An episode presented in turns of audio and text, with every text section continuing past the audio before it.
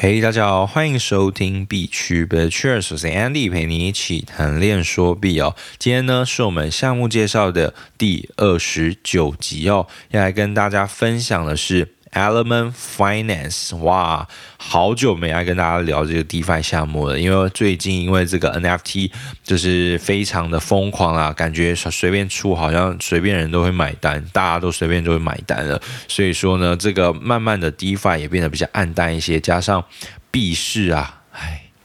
真的不要多说，不要过多的 comment，我们先忘掉它。因为我最近也是秉持着一个不看盘，不会影响心情，一切自然随遇而安，然后老实 holder。OK，那我们就来讲一下这个呃 DeFi 为什么会来分享呢？其实 DeFi 项目非常多，那今天这个呃比较特别的，就来跟大家介绍一下，加上它的背后投资人也很庞大，有 A16Z 等等的。好，那我们来这切入正题吧。今天他这个 Element Finance 想要做的，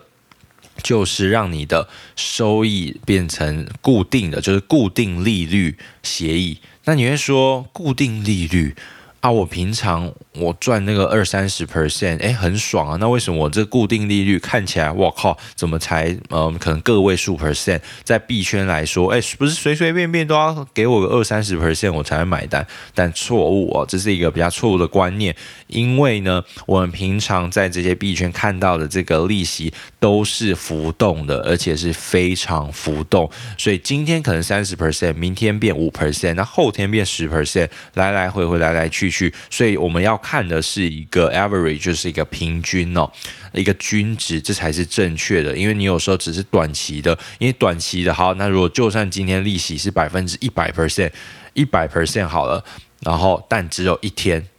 那也就没什么意思了，还不如每天平均，就是一年一整年平均下来，可能是某一个利率还会比这个单日报报高来得更好。因为我们今天是赚的钱是要去长期，我不是今天只赚一天的利息，我是放一个 long term 或是相对的中长期的这种长远的规划，所以我会放在这边让它慢慢的去升息。那所以呢，今天这个 Element Finance 就看到说，哎，我们目前呢在市场上面这些都这么的浮动。你放到我这边涨涨跌跌，涨涨跌跌，然后呢，可能今天可能啊一百 percent，明天又降了五十，然后又变更少更少，甚至低于说平均值。那而且这些 APY 还有一个小小的盲点，在于说它是建立在你当下拿到后直接把它卖掉。才是算你的 APY 哦。如果你今天有些比较偷一点啊，也不能说偷，有一些它反而你放的说哦，它的利率很高，是因为它是用代币的模式，它是币本位来来算。就你今天假如不是用 U 去赚 U，而去呃可能是代币赚代币，某一个 coin 赚某一个 coin，那它的年化是建立在现在的这个现价来说，所以你可以赚到这个利率。那如果这个币跌了的话，那其实这些利息。也是跌掉了，就等于说根本没有。你之前感觉哇，我昨天明明就赚了一百 percent，但是那个币价跌了后，你没有在当下卖出，那其实那些都是纸上富贵而已，都是纸上利率，所以根本没有到想象的这么高。而且有些还要看一下 APR 跟 APY，所以它有时候是加上一个叫 compound，是你卖挖提卖，就是你拿到那个利息钱，把利息钱卖掉换成某一个金额，某一个就是你们当。当初放了代币池子的入场的这个代币，然后再回去复投去进行 compound，才会达到这个 APY。所以这边大家要注意一点，因为其实大家想常看到哇利息好高，我就觉得哇赚烂赚烂。但其实呢，这是有一个小小的 hint，或是你可以说小小的一个也不算陷阱啦，就是一个小地方大家要注意的。那我们再拉回来讲，那今天 Element 就是想要说，好，那我固定利率。好，那刚刚还没讲完，就是固定利率为什么要固定利率？就是因为那这些东西你付了这些金额，或是你赚取的这些年化，是谁来支付？它会达到一个平衡，有呃有 borrow 就会有这个 lender，所以它是双方的，两方进行平衡的。那今天你赚到这些收益，代表就是有人去付了这个收益，那他们要怎么两方平衡呢？他就会有一个数学式子、数学函式。当然平台他自己也会抽佣嘛，不然他也不是呃 for 慈善慈善事业，所以他也会抽取它相对应的。那他这两边可以达到一个 balance，new balance 新平衡纽巴伦。OK OK，不要先不要先，太冷太冷。那么有人就会问说，诶，那我为什么要去来赚这这么少的这种固定利率，不去跟人家互拼呢？除了刚刚的问题，加上说我们今天啦，就是如果你今天是一个投资人的话，当然没差，我只是赚多赚少的问题而已。那如果我今天是要来借钱的这个角色，那我要来借，我不能接受今天五 percent 的利息，明天变成十 percent。二十 percent、三十 percent，因为会大幅去影响到我借款的意愿，跟我后续的一些规划跟计划哦。因为他来借，代表他就有一些想法，有一些 idea，他可能要去抄底干，或是他有一些嗯其他的规划，想要急需用钱，所以他先来借，然后他觉得他可以去 cover 掉这个利息，那他就可以就很开心、放心的借。那今天当然不希望说哇，我借随便随便一边，哇靠，我自己又付了一大笔钱，那这样子呃其实很辛苦，他也会。减缓，哎，应该说降低的他来借钱的这个意愿哦。然后这其实就可以呃回溯到我们一开始讲 DeFi 的那一集，就是为什么大家要来这样借，就是因为你可以放贷，你有赚钱，然后人家想要来借钱的也很轻松可以借到，或是用利息相对低的方式去借到，然后他觉得他还得起，然后他就可以去 cover 掉那中间的这个利差，去扣掉这个平台的，那就是这个赚取的呃利息钱的。这一部分哦，这个利息钱就从这边来的。好了，那我们扯的就比较以前的东西，我们就帮大家复习复盘一下。那我们再回到这个 Element 哦，一直没讲到这个主要的重点。那他呢很有趣，他想说，我今天来固定利率，但是我们又发现最近的这些 DeFi 协议啊，大家我们把钱放进去，哇！你什么都不能做，你进去入池后，感觉一切都没发生。好，我假如是一个 U 池好了，然后年化有十 percent，然后我把我一百 U 放进去，诶，虽然我就赚取这十 percent，但是呢，好像。我的资金利用率又降低了。我今天如果要领，我就要强迫进去再去领。但是你去领的话，当然你领到了，有时候会有惩罚性的，就是代表说他，因为谁也不想，或者这个池子谁也不想你今天来来去去无限的去去，就是会影响到它的收益率会很浮动，所以大家都想要是一个相对稳定的架构方面，然后来去跑这个，或是来去愿意去借钱在里面。所以大家尤其是像是机构的角色，或是比较资金体量很大。的角色，他们都会很 care 说这个中间的这个利息钱，还有这个浮动利率，因为随便一个浮动就会影响到他的下一步的操作跟规划，所以呢，机构是很需要这样子的一个理财产品去帮助他去 cover 掉这些他的额外的成本，或者他可以去赚取他相应的利息。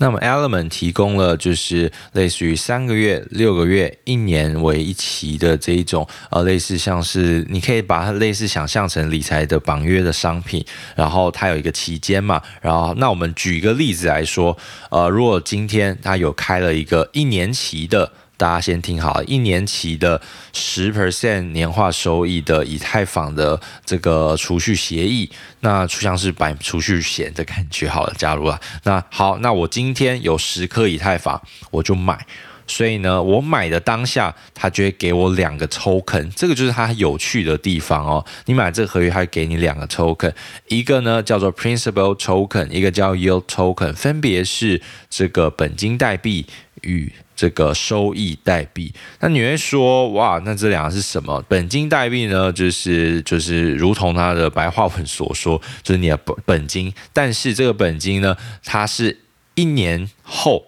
你可以一比一兑换回来你的以太坊十颗以太坊原有的，那你会说，那为什么要这样呢？这个 principal token 一年后变一比一，那我现在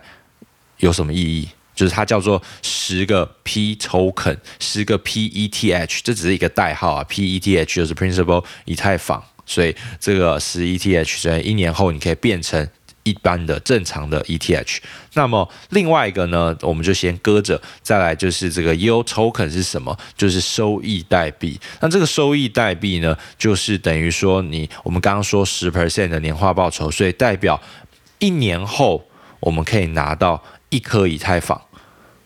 一颗以太坊。那么中间。它的这一段期间呢，它也会有一个 token。那你会说，哇，那它一年后都可以换回一比一换回，那我干嘛这么麻烦又出了这个 token？那我们就可以拉到我们前面所说的，我们平常在丢这些 DeFi 的时候，我们代币存进去什么都没了，顶多也是这个 LP token。那么这个收益没了之后呢，那我们等于说我们降低了我们的这个资金利用率。我们一直在说 DeFi 最重要的就是你的资金利用率，你的资产的活性有很高吗？我是是不是随时都可以去周转，或者你往要干嘛都 OK？那么今天，今天 Element 他就想要达到这件事情。你就算你中间你买一年期的这个像是份额，你买了这个保险，呃，买了这个商品不是保险，你买了这个商品。然后一年后确实可以拿到十一颗以太坊，但是他先帮你分成两个，等于说你在中间的这段中断的过程，你想要走，或是你因为遇到什么意外，你急需用钱，诶，那你也有走的空间。那么你会说，那谁要去买？那么当然就不会是那个以太坊，就不会是现价喽，一定是折价，因为以正常常理来说啊，常理来说。一年后，这个钱有时间效率跟资金利用率，还有一个时间价值，所以它一定是折价的状态去发售。那么，诶，搞不好现在以太坊只要是一千块好了，一颗一千块。然后，哎，发现了你有人在卖，就是你急需用钱，你用九百五十就有人把对口对标把它买走，那他也赚，为什么？代表他用九百五十块去换取一年后，或是你卖的时候，当然不是一年，可能剩六个月好了，你可以从九百五十块换到未来的一千块，哎，那他就觉得赚，所以他就可以去跟你买，所以。呃，可以把它当做是呃，这是双方互利嘛。你赶着用钱，然后他就可以用折价方式把它把你买走，那他也赚，所以他也很愿意掏钱出来买。那另外一个 Yield Token 呢，它就比较特别了，就是我未来我也可以赚到一块钱代币。那如果你今天那就其实跟刚刚的这个啊本金代币有点类似，你急需要用的话，那人家也可以用折价的方式去跟你买到未来可以换到刚刚说的一颗以太坊的钱。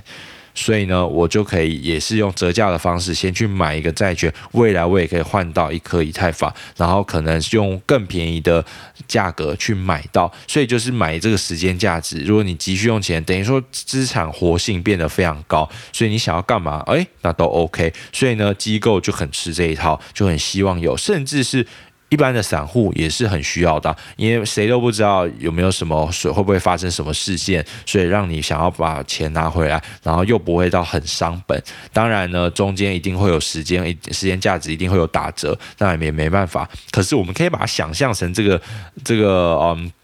时间价值就有点像我们之前一直跟大家推的这个波卡嘛，Polkadot，你去投这个重贷，然后有些平台或是像币安啊，它也有，或是我们说的 Parallel，它里面也会有一个 C dot，或是呃在币安叫 B dot，这些都是有时间价值的代币，就是可能是两年后，因为像波卡说九十六周嘛，那九十六周后呢，就可以让一比一换取。那你这个一开始拿到这个 B dot 可以干嘛？就是你急需用钱的话，你也可以。卖到现在某一个折价的价钱，假如现像现在好了，二十五块一颗波卡。我如果先现在想要先去把我这个流动性的卖掉后，但你卖掉后，你的资源还在，只不过说你未来就不没办法去一比一去换取，然后可能现在它的价格就变得二十块好了，或甚至是诶十五块，因为他觉得九十六周后这个波卡才会有某一个价钱才会换回来，那我也不知道，我就是类类似有点对赌，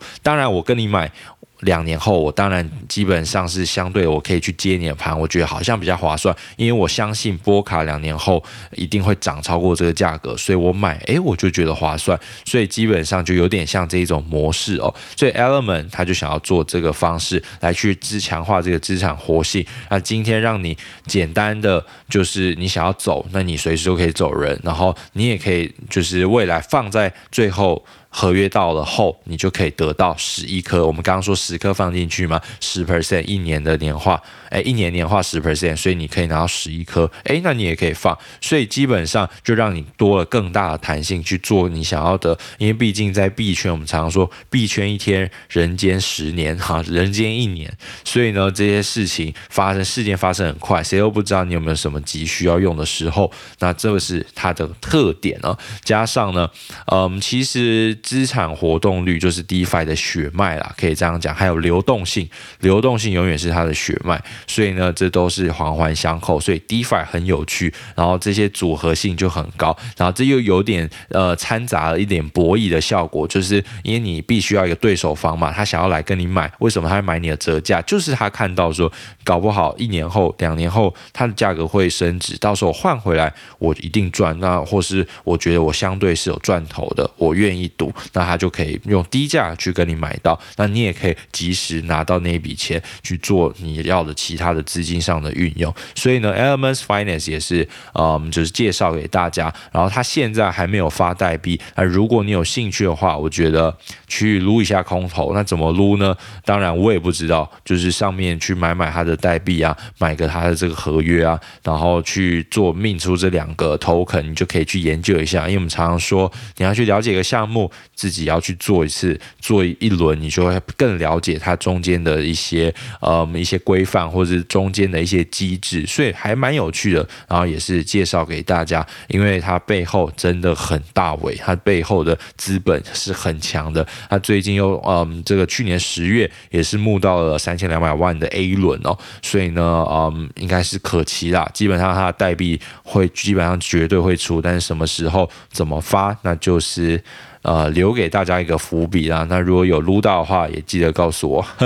好吧？那今天其实差不多就先聊到这边了。然后我是 Andy，陪你谈链说币。然后如果喜欢我的节目的话，也欢迎给我五星好评，Apple Podcast 五星五星。好久没看到评论了啊！如果大家可以给我五星，会非常开心啦。然后加到我们的 Telegram 群组，跟我们一起聊。然后最近波卡重贷，我们还是持续关注喽。那好，那今天先到这边，拜拜。